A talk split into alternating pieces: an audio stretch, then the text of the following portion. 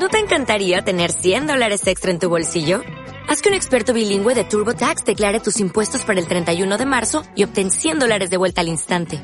Porque no importa cuáles hayan sido tus logros del año pasado, TurboTax hace que cuenten. Obtén 100 dólares de vuelta y tus impuestos con 100% de precisión. Solo con Intuit TurboTax.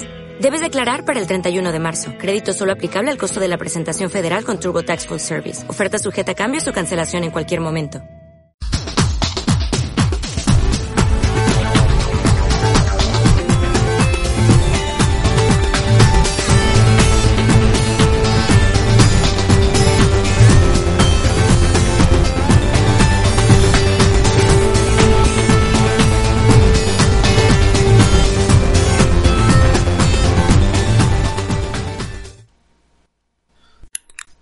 Bienvenidos, chicas y chicos. Si eres una entidad no euclidiana, eres bienvenido también.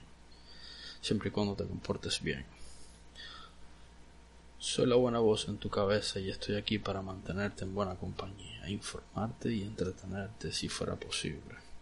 Mi nombre es Alexis, esto es Imagine Analysis y hoy te traigo un encapsulado variado de noticias y el review de una serie de Netflix llamada Another Life.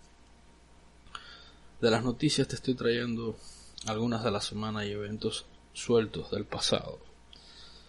Aunque tengo que hacer una nota aclaratoria.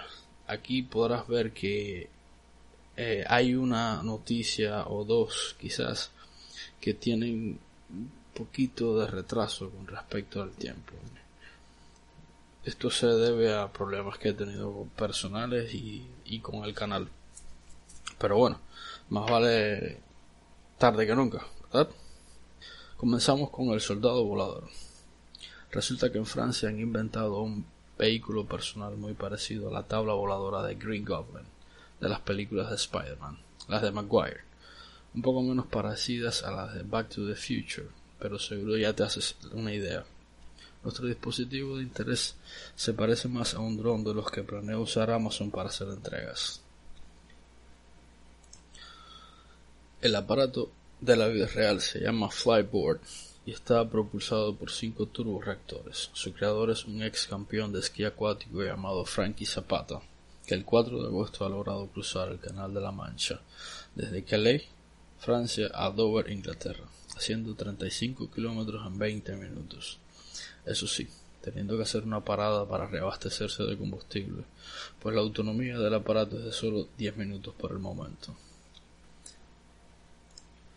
Durante el trayecto, Zapata fue escoltado por tres helicópteros. Realizó el vuelo unos máximos 20 metros sobre el nivel del mar a una velocidad de entre 160 y 170 kilómetros por hora, lo que supone una caída considerable de haber ocurrido esta.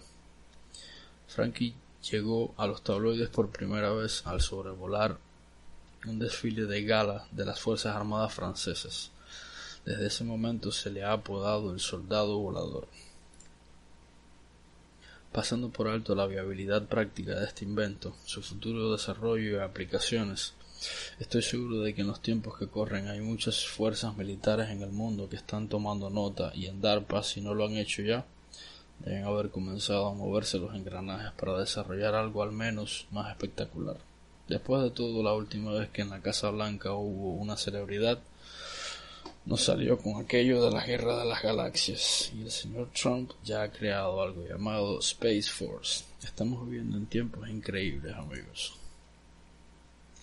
Quisiera continuar con una curiosidad histórica que a mí me conmovió mucho conocer de esta y he tratado de averiguar lo más posible al respecto.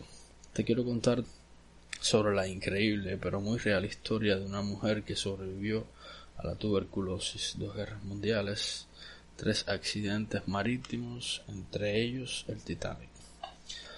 Violet Constance Jessup, nacida en 1887, fue una emigrante irlandesa de orígenes muy humildes, que en su niñez, mientras su familia vivía en Argentina, padeció y sobrevivió la tuberculosis, suerte que no tuvieron algunos de sus hermanos y el padre.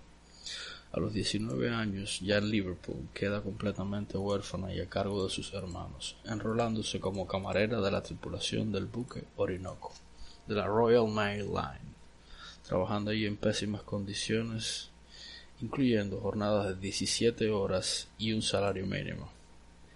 Dos años después entra en servicio como camarera bilingüe de español-inglés en el RMS Olympic. Quiero hacer una nota aparte aquí. El acrónimo RMS quiere decir Royal Mail Ship, en español buque de correo real. O sea, que en esto se transporta el correo del Reino Unido. Cosa de los ingleses. El Olympic fue el primer transatlántico de lujo de la tristemente célebre White Star Line, el cual sufrió un accidente al chocar con el buque de guerra Hawk, en lo que sería un augurio de lo que estaba por venir para Violet cuando se encontrara en el viaje inaugural del RMS Titanic, allí ya habilitada también como una enfermera y camarera de primera clase. La fatídica noche del 14 de abril de 1912, en que se puso a prueba la teoría de que y Dios podría hundir el Titanic. Fue una de las almas salvadas cuando, con un bebé en brazos, abordó uno de los botes de salvamento que serían recogidos más tarde por el Carpatio. Pero las desventuras de esta valerosa mujer no pararían allí, pues al continuar ligada a la White Star Line y al comienzo de la Primera Guerra Mundial, en 1914 fue llamada al servicio del Britannic, ahora convertido en hospital flotante. En 1916 este buque sufriría una explosión. No se sabe si ocasionada por una mina submarina o un torpedo alemán. El resultado sería que en solo una hora este navío se hundiría en el mar Egeo, dejando mil personas flotando en el mar. Violet sería una de ellas. Con el tiempo volvió a trabajar a bordo de otros transatlánticos para la línea Red Star, siendo cinco en total pero ya sin más percances. Vivió hasta los 83 años y sus memorias fueron publicadas en 1997. Estoy seguro de que este es un libro que vale mucho la pena leer. La siguiente noticia es sobre meteoritos. Y es que he estado oyendo comentarios en la calle y viendo memes sobre un meteorito que supuestamente habría acabado con el mundo el 3 de octubre de 1919. Así que quiero referirme a esta noticia para saber al menos qué se dice oficialmente en Internet. Pues como todos sabemos, no nos podemos llevar por lo que dicen los memes, ni la gente en la calle, ni la prensa amarilla. Así es como comienzan las fake news, o bolas como decimos en mi país. Aunque no son lo mismo, se parecen bastante, y tienen el mismo efecto dañino.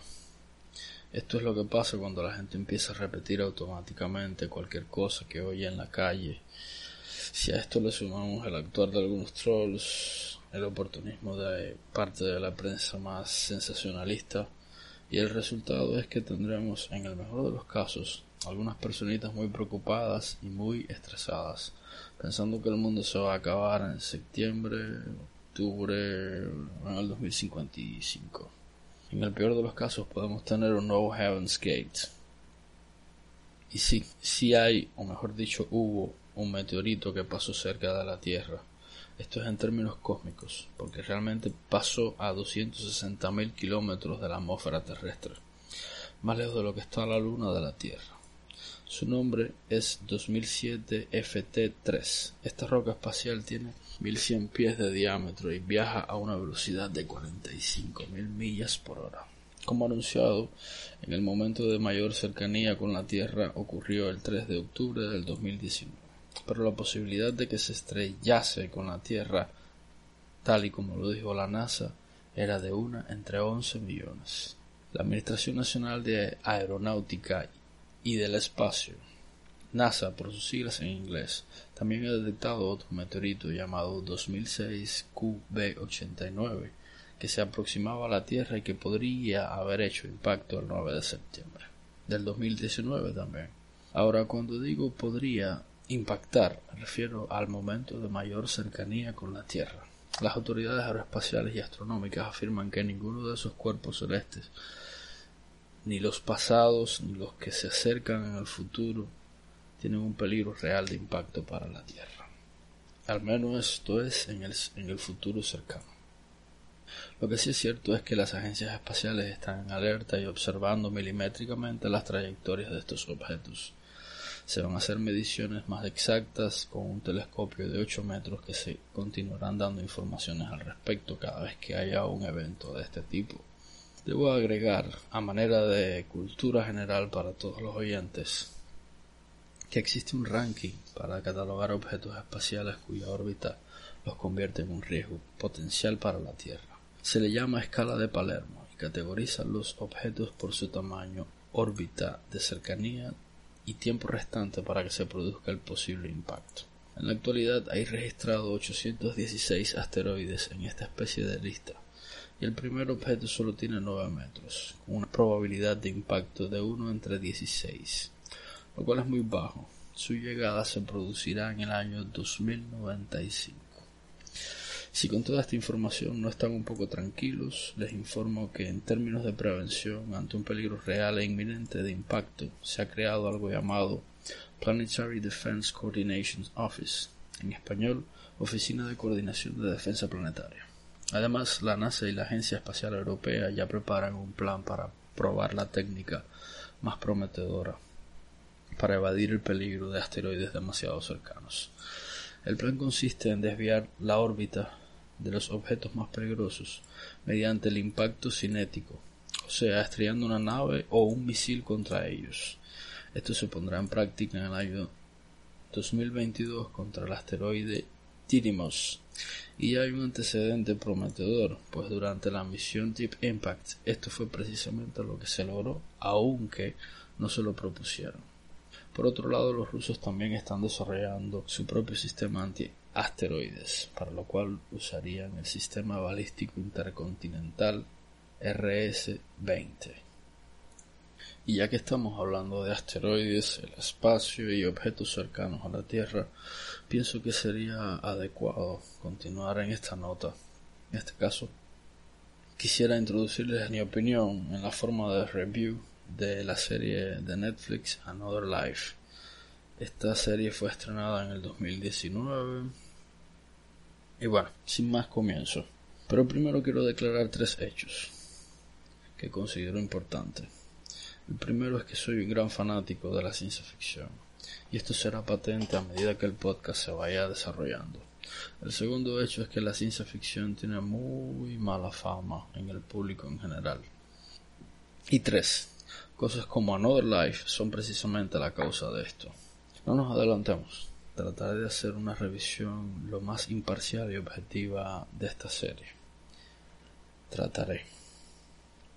En serio, me sentiría muy satisfecho si mis recomendaciones en materia cultural les llegasen a ser de utilidad a alguien. Pero esta tarea no es fácil en el caso presente.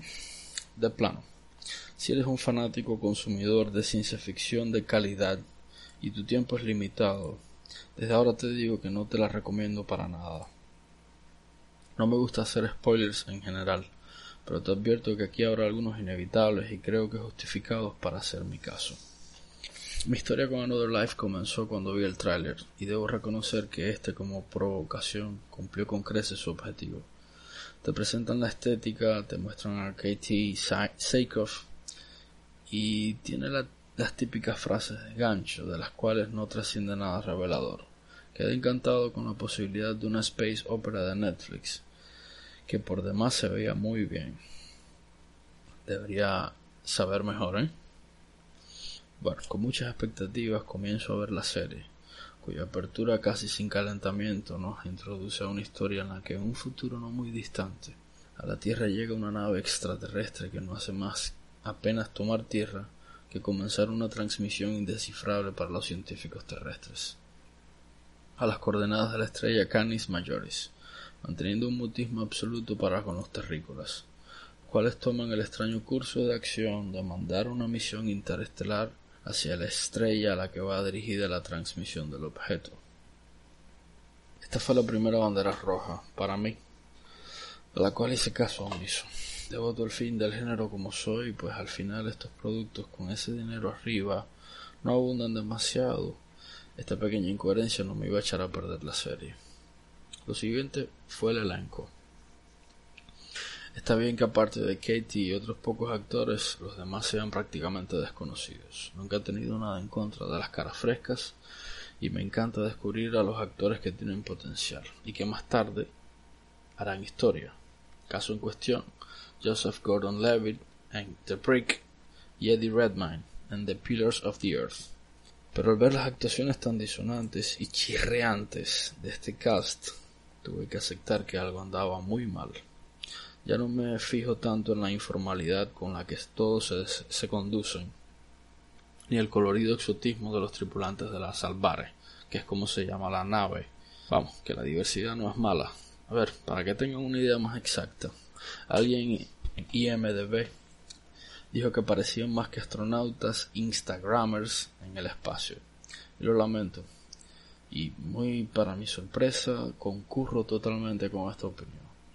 Particularmente mala es la actuación totalmente histérica en todo momento de la chica que interpreta a la oficial de comunicaciones. Creo que deja de vociferar y actuar toda agitada solo en un capítulo. A medida que la serie comienza a avanzar, uno se va dando cuenta de que el argumento es increíblemente tonto, por más que se quiera pensar en la serie como un producto de entretenimiento puro, sin hacer consideraciones al respecto del rigor científico, mucho menos. La justificación para la existencia de la misión de la Salvare es insostenible y totalmente inverosímil. Desde el punto de partida, todo va cuesta abajo. Desde situaciones puramente infantiles hasta las reacciones de los actores desmedidas, incoherentes y artificiales, en plena concordancia con la chapuza del guion. El capítulo en el que se produce un motín debido a que la capitana era literalmente demasiado precavida, y todo lo que acontece a partir de este hecho es ridículamente subreal. El intento del ya tan manido complejo de Pinocho de la inteligencia artificial es lamentable, conduciendo a un performance accidentado de un actor que posiblemente ni siquiera sea tan malo en realidad pero que cuando hay una ruptura realiza la personificación de un robot descompuesto, balbuciante y con tics nerviosos. Si hay algo imperdonable en esta serie es su total irrespeto y flagrante desdén por el género, que después de todo no se llama ciencia ficción a manera de sugerencia. Aquí te hago un top de sus peores incongruencias. Ahora sí, spoiler alert. Continúa bajo tu propia responsabilidad olvidando la triste excusa de premisa de mandar una misión costosísima desde una tierra que ha pasado por varias vicisitudes y en la que se sugiere en par de ocasiones que los recursos escasean, para salvar al mundo de un peligro asumido a priori. Durante el trayecto la misión sufre un percance de orientación causada por un espejismo en una nube de materia obscura. La nave que por cierto, por lo menos en lo que llevamos de primera temporada no tiene puente. ¿Qué falta le haría? Bueno, esta nave en el diseño de su escenografía tiene serias incoherencias que mellan nuevamente la posibilidad de inversión en la historia. En su mayor parte la escenografía está pasable, las locaciones principales, eso sí, con paredes muy cargadas de elementos exclusivamente decorativos que ni fe ni fa, no, no pintan nada. Lo que sí está en llamas es una especie de cuarto de máquinas lleno de tuberías y compresores al que algunos personajes van a tener conversaciones muy significativas mientras aprietan tuercas con un aire muy casual. El compartimiento donde está el generador de impulso de la nave, ese mejor ni les cuento. De vuelta en la Tierra y respecto a la escenografía también, el puesto de mando de la operación científica que investiga el artefacto alienígena está montado en un granero. Sobre la tecnología que usan en la serie, decir que está ambientada 40 años en el futuro. Ya la humanidad domina el viaje hiperluménico y han desarrollado la holografía.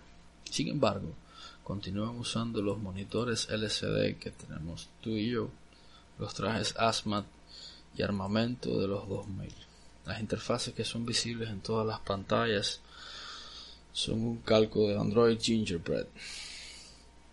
El clima de la tontería llega en una escena en la que unos personajes se encuentran en un planetoide al que van a reabastecerse. Y uno de ellos, la chica, se pone a estudiar la atmósfera. Y sí, lo adivinaron, abre el visor de la escafandra de su traje espacial. Traje espacial que es de tela, eso sí, En defensa de los productores tiene un aspecto de ser una tela muy robusta y resistente. Hay tantas cosas mal que uno no sabe dónde poner el dedo en lo peor. Los intentos de tributo a las series de ciencia ficción de los 70 y los 80 son simplemente atroces y de una torpeza tal que ni como tributo clasifican, rayando en el irrespeto más vulgar. Se vuelve un ejercicio estoico llegar al final de esta primera temporada y sinceramente no creo que vaya a existir una segunda nunca, pues si bien hay personitas especiales con un paladar estético muy reforzado a base de golpes de mediocridad, no creo que su cantidad haga factible este empeño desde el punto de vista económico. Así que esta serie queda aquí. No pasa de ser una birria enajenante en la que se desperdiciaron recursos con los que se podían hacer cosas muy buenas, en un género que lo necesita de la racha decadente de los últimos años. Ahora mismo necesito bañarme y pretender que esto nunca pasó. Solamente recordarlo me trae muy malos recuerdos. Bueno, hasta aquí llega la emisión de hoy. Espero que les haya sido de alguna utilidad y que se repita la experiencia de encontrarnos por un rato para compartir y conspirar contra la entropía. Un abrazo muy grande y nos vemos por ahí.